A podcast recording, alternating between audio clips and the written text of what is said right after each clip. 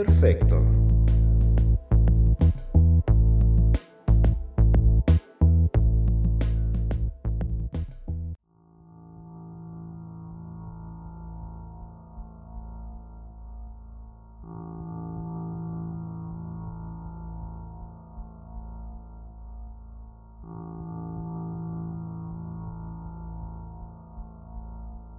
Septiembre, mes patrio, días de celebración, de comer chiles en hogada, mes de desfiles en las primarias con los niños portando bigote, carrillera de cartón, enaguas de colores, trenzas y pantalones de manta.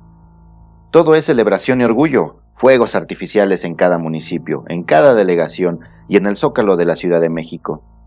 Esto es septiembre, estos son los días de la independencia, del orgullo nacionalista, de la identificación con la bandera y con esa cosa que llamamos ser mexicanos. Un orgullo que se nos implantó desde pequeños, con ceremonias en lunes por la mañana haciendo honores a la bandera, en los festivales escolares y festividades llenas de banderas tricolores, en los festejos deportivos, en la historia que ensalza una nación orgullosa, en un himno belicoso que repetimos cual pericos, en una cartilla militar obligatoria para muchos trámites, en la televisión con especiales de todo el día, en desfiles militares y escolares anuales, en la radio y su hora nacional, en los niños héroes y el acto de envolverse en la bandera aventándose como el borras, en los chiles en hogada y los fuegos artificiales. Sí, todo muy bonito y festivo, como debe ser. Pero yo me pregunto, ¿dónde vive México?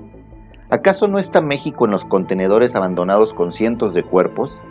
en la mordida diaria del policía, en los 43 desaparecidos, en la guerra contra el narco y los cientos de miles de muertos? ¿No está viviendo en las tranzas millonarias de los gobernadores también? ¿En las ayudas sociales que mantienen al pobre jodido? ¿En la corrupción que permite tantas y tantas chingaderas en este país? ¿México no vive en las tarjetas clonadas para los damnificados de los sismos? ¿En los sueldos millonarios y prestaciones groseras de los altos funcionarios? ¿En los sobrecostos de las licitaciones de gobierno? en los guachicoleros robándose la gasolina en Puebla? ¿No sigue viviendo en el celular que nos robaron por tercera vez este año? ¿En el vecino que invade la banqueta impidiendo el paso peatonal? ¿En el miedo de las mujeres al caminar por las calles y subirse a un taxi? ¿En las peleas por un minúsculo lugar en el metro? ¿En los arrancones del transporte colectivo peleando por un pasaje? en la leche radioactiva de Liconza, en la falta de oportunidades para los jóvenes, en el sistema de pensiones a punto de tronar, en el paracetamol y las filas del IMSS, en los niveles de obesidad de la población, en las escuelas sin maestros y sin techo, en sus huelgas eternas. ¿Vive México en los niños que tienen que trabajar para llevar un taco a la casa, en los niveles de desigualdad social, económica y de bienestar? ¿Acaso no está México en todo esto?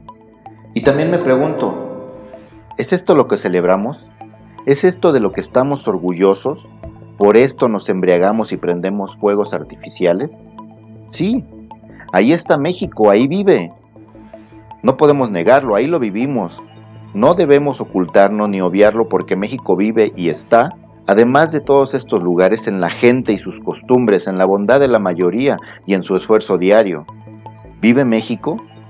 Yo digo que sí, que sí, vive, y vive mucho, Vive en sus colores, en su gastronomía, en la alegría a pesar de todas las dificultades, en ese café de olla que te tomas por la mañana, en la lengua de los 68 pueblos indígenas, en sus vestidos, en sus fiestas, en su cultura, en su cosmogonía, tanto como vive en el señor que afila los cuchillos, o el que se ha levantado temprano a repartir el periódico. Vive en el periodista también, ese combativo que se rifa en las entrañas de este país para mostrarnos la realidad que se nos va entre los escroleos de las redes sociales.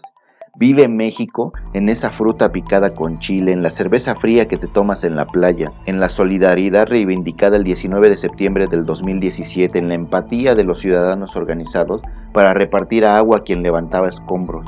Vive en la esperanza de quienes pensamos que este país todavía tiene salvación, por más que se empeñen en decirnos que no se puede.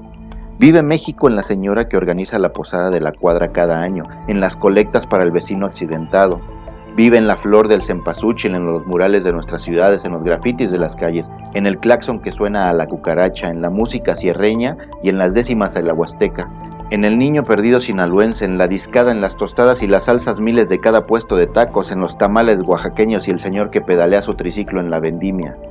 viven la cotidianidad, que es la que al fin y al cabo construye la vida de todos los que andamos por este territorio que nos dijeron que se llama México. Y aunque nos digan que la gasolina sube, que tienes que esperar cuatro meses para una cita con el doctor, que se robaron otros millones en el gobierno, que tu afore no alcanzará para la jubilación, o que simplemente no podremos mejorar las condiciones de vida de todos los que vivimos por aquí, aunque nos digan bad hombres y más, aunque nos los griten en la cara, aunque el bolsillo siga con un hoyo gigante y las fuerzas desfallezcan en la próxima devaluación, en el próximo sismo, aunque lo hagan, nosotros, seguiremos aquí, luchando por esa cotidianidad que no es otra que nuestras simples vidas.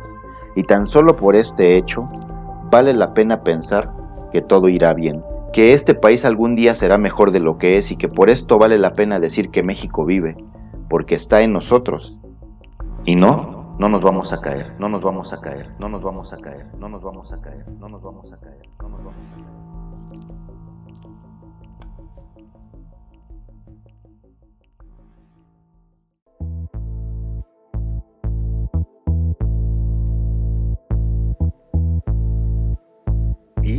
Perfecto.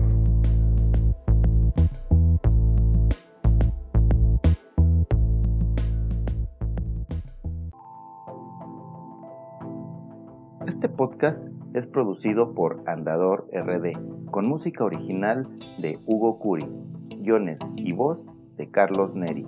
Nos encuentras en Facebook, Instagram y YouTube como Producciones Andador RD y en Twitter como arroba Andador.